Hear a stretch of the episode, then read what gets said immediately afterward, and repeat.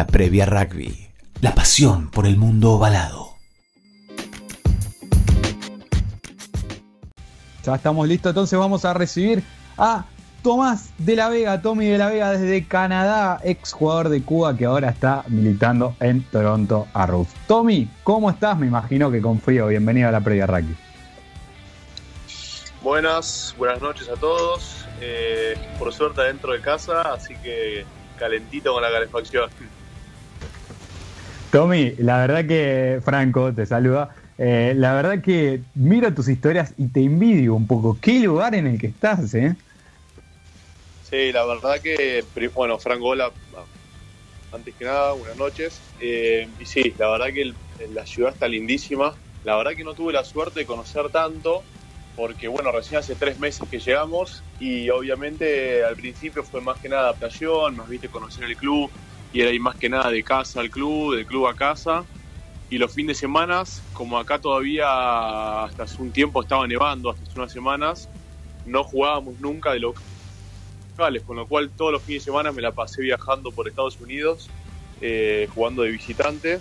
Pero bueno, ahora da las, las circunstancias de, que se canceló la liga y al tener los fines de semana libres, y acá, bueno, por el momento se puede salir, obviamente que no fomentan las reuniones y siempre mantenerte con las personas con las que vos convivís y nada más, pero bueno, por lo menos para ir a algún lugar abierto, natural, con poca gente a caminar el fin de semana, eh, sirve para tomar un poco de aire. Fran, no sé vos, pero yo a Tommy me lo imagino con un corderito cortando leña con todo lo que sube ahí en las redes sociales. está como para ser leñador ahí. y bueno, tengo que buscarme laburo ahora, así que para ahí agarro el hacha, qué sé yo, es una posibilidad. Tommy, Fran de Vega te saluda, como me alegro escucharte. Eh, pero ¿cómo contarnos un poquito cómo fueron estos primeros tres meses eh, de adaptación a pesar de, del tan corto tiempo? ¿Qué tal, Fran? Eh, mira, la verdad que siento que me adapté bastante rápido, tanto al país la ciudad, con, mi mujer que, vino conmigo ella a trabajar también, y también a la parte de rugby de la liga, la verdad que me estaba sintiendo bien en los cinco partidos que jugamos tuve la suerte de jugar todos los partidos de titular y todos los minutos. Eh, un poco también porque el club sinceramente me, recibió muy bien, eh, me hicieron sentir eh, uno más desde el día uno. y bueno, eso obviamente ayuda mucho, ¿no? acá la mayoría de los chicos son, son jugadores de seleccionado de Canadá que vienen de jugar el Mundial. hay bastante buenos jugadores. y bueno, también se sumaron este año un chico más de Uruguay, Manu Diana, y, y, dos chicos de, bueno, uno de Australia y uno de Nueva Zelanda, que venían de jugar la Maitre Ten. Eh, pero bueno, como te decía, la verdad que la adaptación venía bárbaro, tal es así que decidimos quedarnos con mi mujer, más allá de que la liga se canceló. Ella está con un muy buen trabajo, así que eh, nada, la idea es quedarse acá. Yo tengo contrato por este año nomás, así que habrá que ver si, si, si renuevo para el año que viene y ya me quedo derecho. Maitre Ten, le, recordamos a la gente, es la liga provincial de, Nueva Zelanda. Eh, así que nada, Tommy nos está contando que hay muy buen nivel de compañeros por lo menos. Tommy, Steffi, eh, ¿el trabajo se lo consiguió ahí el club? ¿Es algo que ya hacía ella? ¿Qué, de, qué está trabajando ahí en Canadá? Sí, ella se lo, no, se lo consiguió sola, ella laburaba en, ¿se puede decir las marcas? Sí. Sí, sí, sí, obviamente. Ella la, laburaba en Quilmes, en la cervecería en Maltería Quilmes, en Buenos Aires. Eh, estaba ya hace tres años más o menos trabajando ahí, en parte financiera en un momento, después también la parte más comercial. Y bueno, ellos, o sea, por, política de la compañía no hacen eh, traslados, digamos, pero dada la situación mía, que yo me venía para acá y estaba muy contenta la compañía y la compañía también, como que le hicieron el contacto para que se entreviste, porque es una multinacional eh, Quilmes depende de AB InBev, que es una multinacional, que acá se llama Labat. Eh, no venden la cerveza Quilmes ni la Patagonia, pero sí venden, bueno, el Artois y varias cervezas más. Eh, y bueno, se, estuvo entrevistando vía Skype desde allá, tuvo varias entrevistas y llegó acá y la contrataron, así que la verdad que una grosa. Y eso, Fran, eh, Tommy, ¿qué fue lo que más le gustó? ¿En qué parte más se sintió contenta con todo eso ya? Si querés te la paso, está acá al lado. No, no, no, para hablar un poco de, todo y, en general, ¿no? También. El contexto, para que no te aburra vos también, que hablamos siempre tanto de rugby, ya te vamos a, matar con el rugby. ¿eh? Me parece buenísima la charla y no hablar solo de rugby. Eh, no, ella la verdad que para ahí un poco lo que me cuenta que, pasa dentro de la compañía es que por ahí no tan acostumbrados acá a, los quilombos, por así decirlo, financieros y económicos que, uno está acostumbrado en Argentina. Eh, por ahí el, que labura una compañía argentina se, da mucho más, más manija con ciertas cosas y como está acostumbrado a que no le salga todo 100% bien los números y demás, entonces eh, la verdad que es mano de obra bastante calificada el argentino acá entonces, por suerte, nada, se está sintiendo bárbaro y, se está adaptando igual de bien que, me, venía pasando a mí con el club. Así que la verdad que es un, privilegio que, siga con laburo. Ahora, bueno, está acá home office, eh, desde casa, trabajando con la computadora.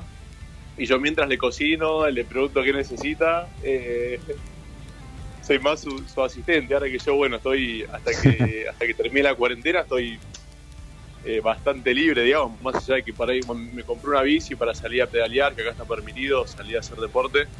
Eh, nada, me anoté un, un par de cursos, estoy leyendo, pero bueno, mucho más no tengo. No, Tommy, claramente te preguntábamos todo esto porque eh, una cosa es ir a hacer una experiencia solo, encima a Canadá, un lugar con mucho frío, nieve, que encima te toque una cuarentena, y otra, hacerla, otra es hacerla acompañado, ¿no? Eh, ¿Cómo te está tomando esta cuarentena? ¿Cómo es la situación en Canadá? Contan un poco. No, ni hablar. Primero que nada, coincido 100% lo que sí vos. Si estuvieses acá solo, entre cuatro paredes todo el día, me, vuelvo loco. Eh, así que nada, un agradecido de haber podido venir con, con Dolly, mi mujer. Eh, y bueno, la situación acá en Canadá, hacia en términos generales, por lo que estuve leyendo y escuchando desde que arrancó todo, está bastante controlado. Hace un mes que estamos en cuarentena, con la única diferencia, como te contaba, que es un poco más flexible acá la cuarentena. Te dejan salir a hacer actividad física, o sea, caminar, pasear tu perro, correr o andar en bici, siempre y cuando no te juntes eh, y mantengas una distancia de mínimo dos metros con personas que no sean de, tu círculo, o sea, con las personas con las que vos convivís. Eh, y después, bueno, obviamente está todo cerrado, o sea, las fronteras están cerradas, eh, están cerrados no solamente los lugares públicos como los teatros, eh, las plazas, los cines, los, bares, los restaurantes, las cafeterías, todos esos lugares privados también están cerrados. pero bueno, la verdad que por ahí hablando con mi familia y mis amigos en Argentina, que por ahí es un poco más estricto, eh, de alguna forma, nada, es un privilegio poder salir aunque sea una hora a correr o andar en bici tomar un poco de aire fresco. Y bueno, al parecer, por lo que estoy leyendo, la gente lo, está respetando mucho acá y los casos obviamente van subiendo día a día, pero en un rango que, el sistema de salud acá, que es muy bueno, lo va pudiendo aguantar. Eh, por lo que escuché, se va a seguir con esta cuarentena flexible hasta junio por lo menos y después se irá viendo.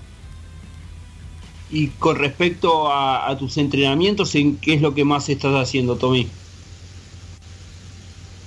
Y mira, en mi día a día trato de seguirme levantando más, más o menos temprano. Eh, cuando entrenábamos con el club en horario normal me levantaba a las 6 de la mañana porque tenía un trayecto de casa hasta el lugar de entrenamiento eh, pero ahora, bueno, para ahí me levanto a eso de las ocho y media, desayuno, trato de entrenar a la mañana. Eh, si el clima me lo permite, que ahora empezó a estar un poquito mejor, para ahí llegan a 12 grados, eh, entre 7 y 12 grados pueden hacer ahora. Salgo a entrenar afuera, tengo como un jardincito compartido acá en el complejo donde estamos. Y, nada, viste, laburos que nos mandan el, el preparador con elásticos más que nada, después todo trabajo con tu propio peso. Y si no, también nos salgo a correr o agarro la bici, que me compré una bici la semana pasada y le meto kilómetros de pedaleada. Eh, y después a la tarde me anoté un curso, como te contaba, que hay varias universidades que sacaron algunos cursos online, son buenos. Eh, y nada, después estoy adentro, leo, eh, cocino, estoy incursionando en la cocina también, me busco un par de recetas para hacer cosas que nos gusten. Y bueno, así van, se van llevando los días. Tommy, ahora sí nos vamos a meter de lleno con el rugby, así que agárrate. Eh, ¿con, qué te, ¿Con qué te encontraste? ¿Con qué liga te encontraste? Me refiero a ver, ¿con qué nivel de exigencia, nivel de rugby te encontraste? Mirá, como te conté al principio, sentí que me adapté, o sea, rápido y muy bien a la liga. Eh, pero la verdad que me, me eh, o sea, me encontré con un nivel mejor del que me esperaba por ahí. No, no sabía muy bien con qué me iba a encontrar, eh, pero bueno, sabía que el rugby acá está empezando a crecer hace, hace no mucho tiempo, acá en Canadá, ¿no? Y en Estados Unidos algo similar. Eh, pero bueno, Canadá tiene un solo equipo profesional en la liga y los años anteriores tenían algunos equipos provinciales que jugaban una suerte de, partidos y torneos entre estos equipos. y la verdad, como, como, como te cuento, o sea, el nivel de la liga me, sorprendió, la parte física te diría que muy dura, más fuerte que, el nivel de top 2 en cuanto a lo físico, un poco porque también acá es 100% profesional, te entrenás todos los días y lo único que tenés que preocuparte es por tu cuerpo, por recuperarte, por comer bien y por entrenar. Sumado que además de los jugadores estos de, Nueva Zelanda y, Australia, que hay muchos que vienen de jugar Maitre Ten y hay varios jugadores de esos en varios de los equipos también hay muchos jugadores isleños, eh, samuano, oficiano. Ahora, varios, ahora algunos equipos habían contratado un par de samuanos y tonganos que vienen de jugar el mundial también, lo cual lo hace muy físico. Eh, lo que sí, no todos los equipos tienen la misma velocidad. Eh, tenés equipos que por ahí son más autito chocador o, más lento y más, y más físico, digamos, más frontal. Y tenés otros equipos como San Diego que lo tenía, tenían una apertura sudafricano a Manonu de 12 y un par de jugadores que por ahí le dan mucho más velocidad. Pues la verdad que es súper, súper divertida la liga, la estaba pasando bien. Y en relación a lo último que viviste en Cuba, ¿con qué, comparación puedes hacer? En referencia al top 12 me refiero. Mirá, en cuanto a los entrenamientos, eh, lo hablábamos con los chicos uruguayos, yo estoy con, con tres chicos de Uruguay en el equipo, los tres vienen de jugar el Mundial con Uruguay eh, Gastón Mieres, eh, un fullback, eh, Coral un win y Manu Diana que juega de 8. Un poco lo que nos parecía para ellos en, Uruguay, con una cultura muy similar a la, nuestra de clubes, es que acá en algunos entrenamientos por ahí ¿viste? estaban bastante distendidos, o por ahí no sé, a veces se tiraban un chiste o alguna joda y también no estaba saliendo todo perfectamente bien como lo habíamos planeado, cosa que por ahí en Argentina eso no, no pasa, ¿viste? Todo no, no vuela no, no vuela una, una palabra y están todos callados y entregando al, máximo. Eh, pero bueno, eso por ahí es un tema medio cultural, ¿no? Que acá recién están empezando a cambiarlo. Después cuando entraron a la cancha, nada, era matar o morir, igual que en Argentina. Pero en cuanto al nivel en general también de los partidos, eh, un poco lo que decía antes, eh, creo que acá es más físico, bastante más físico y la, en cuanto a la velocidad varía mucho los equipos. No sé, por ahí tenés un Newman, un Hindú, eh, Alumni en los últimos años, o clubes que te juegan con muy buena dinámica, que pueden ser hasta incluso más dinámicos que algún que otro equipo de acá. Eh, y después tienes otros equipos acá, eh, creo que me incluyo a nuestro equipo, a los Zarros dentro de esos, que jugamos bastante bien y movíamos la pelota con velocidad, eh, y otros que eran muy físicos y más lentos. ¿Y en base a eso, tu, equipo es más un candidato también a, la lucha del torneo? Y mirá, veníamos, habíamos ganado cuatro de los cinco partidos. El último partido lo perdimos contra el equipo de, Colorado, Colorado Raptors, eh, que tenían la verdad que bastante buenos jugadores. Eh, René Ranger, el centro que había jugado no sé cuántos partidos en Super Rugby y también varios partidos en los All Blacks, estaba jugando con ellos y y mm, sí, yo creo que, teníamos, eh, aspirábamos a, llegar por lo menos a la final, estar entre los, entre los primeros cuatro y después, bueno, después son partidos aparte como todas las semifinales. Eh, no éramos el equipo más fuerte físicamente, pero sí, como te decía, eh, creo que jugamos bien al rugby, le damos bastante velocidad. Nuestra apertura venía de, de, jugar hace unos años en los Rebels, había estado en el plantel y después estuvo jugando Maitre Ten también y lo mismo nuestro fullback. Eh, uno es de Southland y otros de Managuatu, creo. Así que teníamos por ahí ahí dos, dos lanzadores de juego que nos daban buena velocidad de juego. Y Tommy, decime, ¿qué, ¿qué nivel pudiste ver en el campeón de la liga, ¿no? En Seattle, eh, equipo al que se iba a sumar eh, eh, Ley. Sí, nosotros jugamos contra Seattle, nos jugamos en la fecha 3, jugamos de, visitantes. La verdad que un entorno lindísimo, Seattle muy linda la ciudad y, el estadio y todo. Mucha gente va, a verlos, lo viven con mucho fanatismo en la ciudad. Y la verdad que mm, me pareció, o sea, para el último campeón me esperaba más eh, ganamos creo que 30 largos a eh, 30 y pico puntos le sacamos más o menos a, en ese partido. Eh, 39-17. Ahí, bueno, ahí está, bien, 39-17. Así que creo que nosotros jugamos un muy buen partido. Nuestra apertura metió, no sé, creo que 8, nuestro fullback, nuestro pateador metió penales, 8, penales de 8. Eh, y tuvimos un muy buen partido, pero eh, creo que ellos todavía no habían llegado a desarrollar 100% su juego y después de jugar contra nosotros empezaron a ganar eh, más partidos. Eh, y creo que eso pasa mucho en, esta liga, por, por lo poco que vi.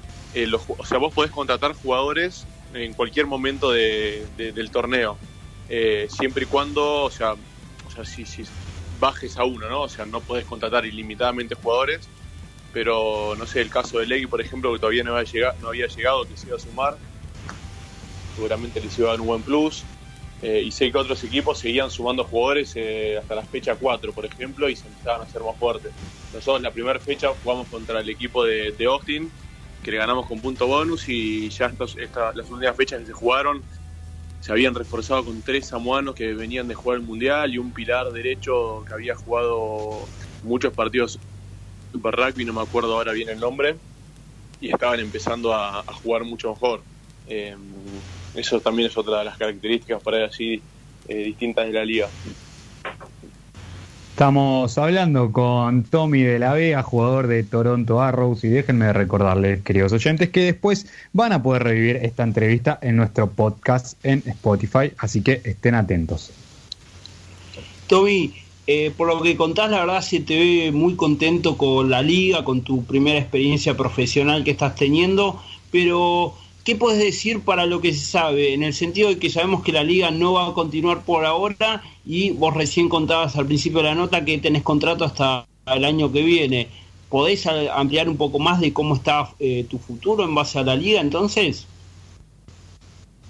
Sí, mira, la liga como te dije se canceló 100%, decidieron ahorrar cuanto a lo económico y no seguir... Eh, arriesgándose con la incertidumbre a si se podía volver o no, dijeron, bueno, guardémonos, cancelamos y apuntamos los cañones el año que viene. Eh, desde ahí el club se contactó con cada uno de los jugadores, los extranjeros que querían volverse a sus países, obviamente le sacaron un pasaje y, volvieron. Y mi caso particular, eh, como les conté al principio, teniendo a, la, a Dolly, mi mujer acá con un muy buen trabajo, eh, nada, decidimos por el momento quedarnos yo tengo contrato solo por esta temporada, o sea, en realidad yo ya no tengo ningún vínculo más con el club porque la temporada terminó al haberse cancelado el torneo. Eh, pero bueno, yo sé que el club está muy contento conmigo, de hecho por eso se comunicaron conmigo por si me quería quedar, eh, ya que mi mujer tenía trabajo y quería quedarme con la casa, con el auto, lo que necesite, ellos estaban para ayudarme.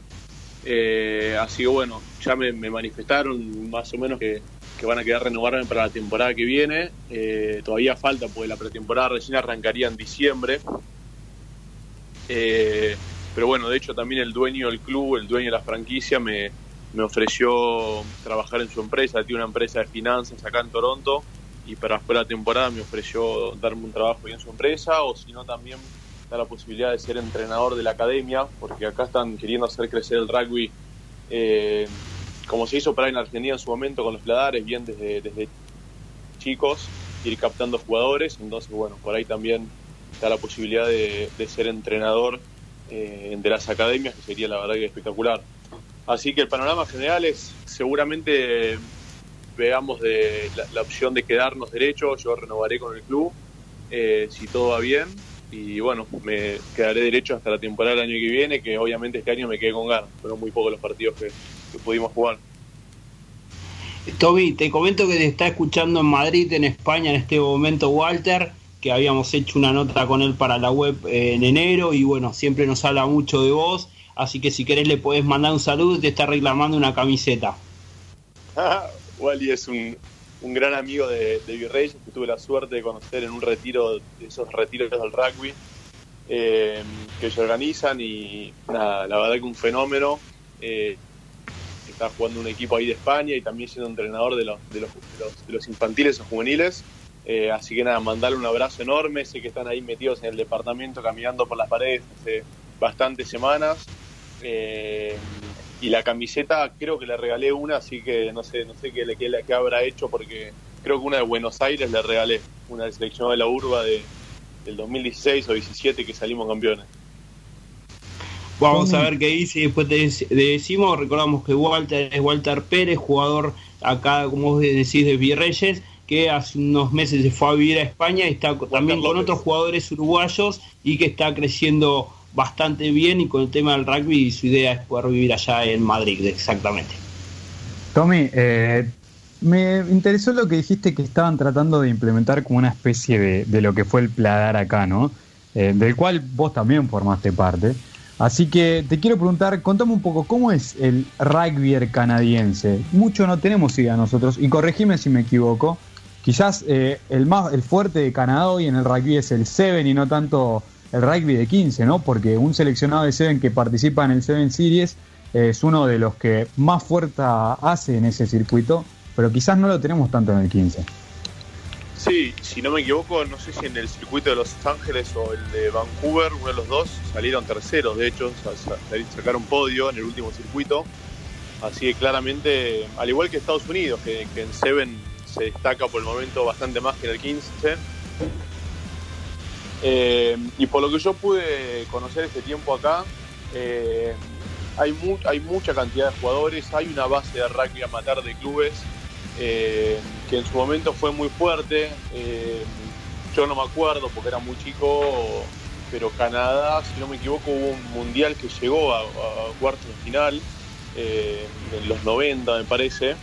y después cuando surgió el amateurismo, después del 95, como que, perdón, el profesionalismo, después del 95 como que Canadá se quedó y no, no supo adaptarse a la estructura profesional eh, y un poco lo que estuve hablando con, el dueño del club bastante, que él está impulsando todo el crecimiento acá en el país, eh, es eso, ¿no? Como que quieren empezar de a poco a, levantar la, estructura y la vida de, rugby de club.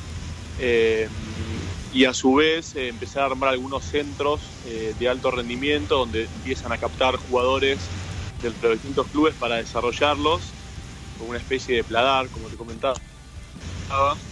Eh, de hecho, nosotros, por ejemplo, teníamos un pilar derecho de 19 años, un animal, muy buen jugador, que vive en la otra punta, en Vancouver, nosotros estamos en Toronto, y algunos partidos lo traían para acá para que se empiece a apoyar eh, con, este nivel profesional de la MLR. Eh, entonces, por lo que yo tengo entendido, tienen un centro de alto rendimiento ahora en Vancouver y otro acá en Toronto. y un poco la idea es ir haciendo crecer eh, la base de jugadores. Ahora creo que los acaban de suspender, pero tenían organizados un partido contra Barbarian franceses que iban a jugar en Quebec en julio y después también tenían un test match con Italia, el seleccionado. Eh, bueno, por ahí el seleccionado canadiense no está tan acostumbrado a jugar contra, contra ese tipo de, seleccionados, eh, sino más bien por ahí el America's Rugby Championship que jugaba contra, contra segundos equipos, como, como me tocó jugar contra ellos con Argentina 15.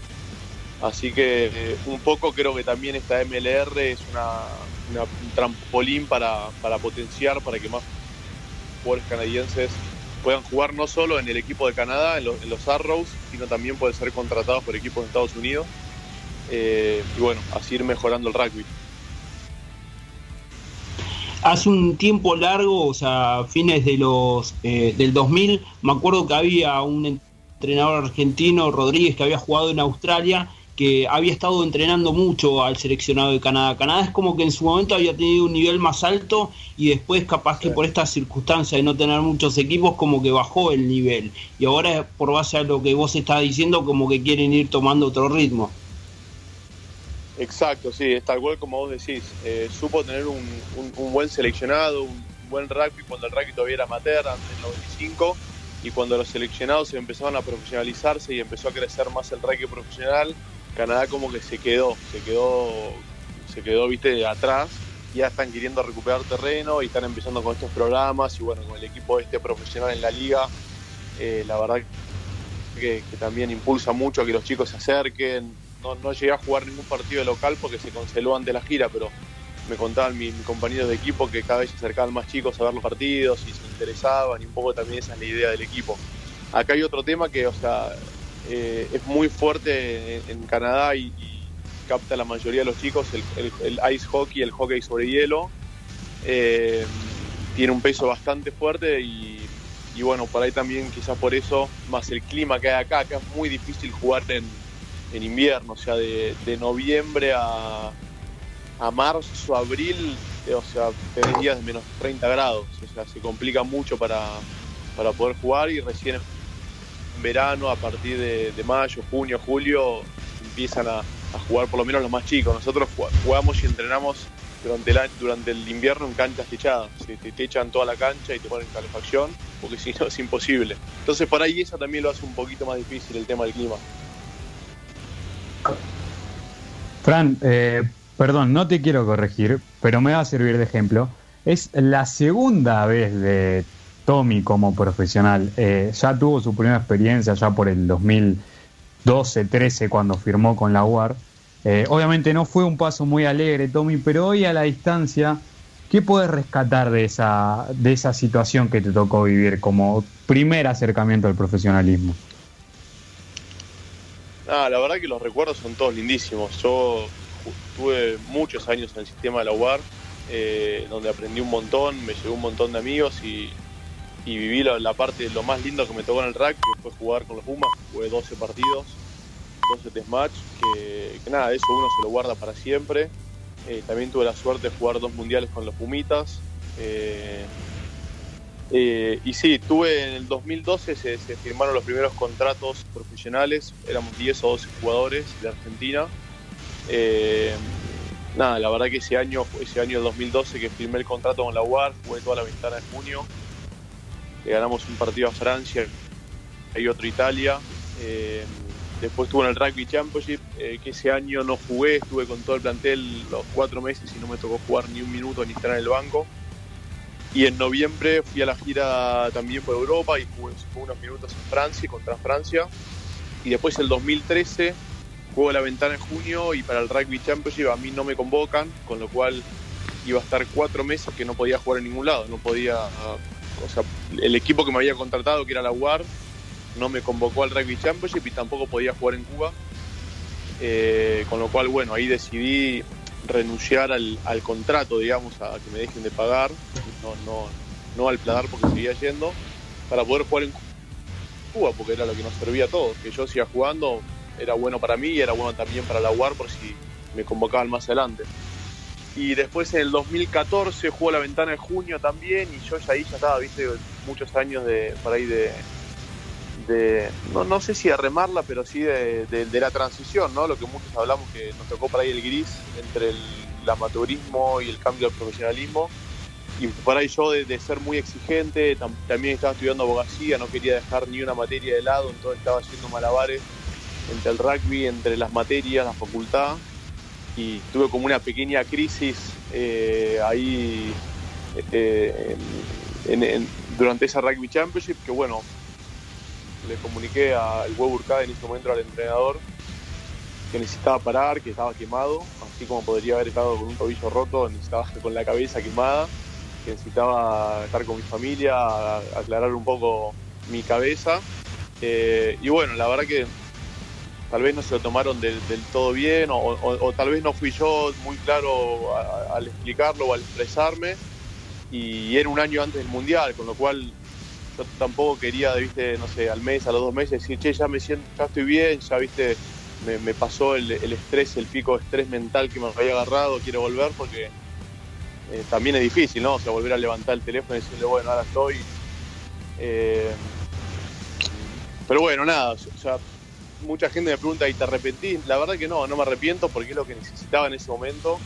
Realmente la estaba pasando mal eh, adentro mío en mi cabeza y necesitaba ese parate. Eh, ahora sí, me hubiese encantado y lo seguí soñando, lo sigo soñando ahora, de decir, ojalá no me hubiese quemado, me pudiese haber tomado las cosas más tranquilo, haber parado la facultad o haber parado eh, un poco la pelota y disfrutar lo que estaba viendo en ese momento, que era increíble. Pero bueno, las cosas se dan por algo y, somos humanos, además de jugadores, somos personas y, bueno, fue lo que me pasó a mí. Eh, por ahí a veces se confunde y he escuchado decir que no renunció a jugar los Pumas porque quería trabajar o porque quería ser abogado y no, nada que ver. O sea, todavía hoy sigo soñando de haber estado en ese momento más lúcido o más tranquilo de mi cabeza o más maduro como me siento ahora eh, para poder estar más tranquilo y, haber hecho una carrera en los Pumas mucho más larga que, estaba seguro que lo podía hacer. Claro, claro, entiendo, sí, es, es muy entendible lo, lo que estás explicando, Tommy, y bueno, las críticas siempre vienen por todos lados, es importante saber diferenciar de quién escucharlas y quién no. Tommy, muchísimas gracias por comunicarte o dejarnos comunicarnos con vos y te deseamos todo lo mejor para lo que queda allá en Canadá. Dale, un abrazo grande, muy linda charla, eh, la verdad que eh, la pasé muy bien y bueno, un abrazo enorme para todos, buenas noches y, y que sigan con los éxitos en los programas.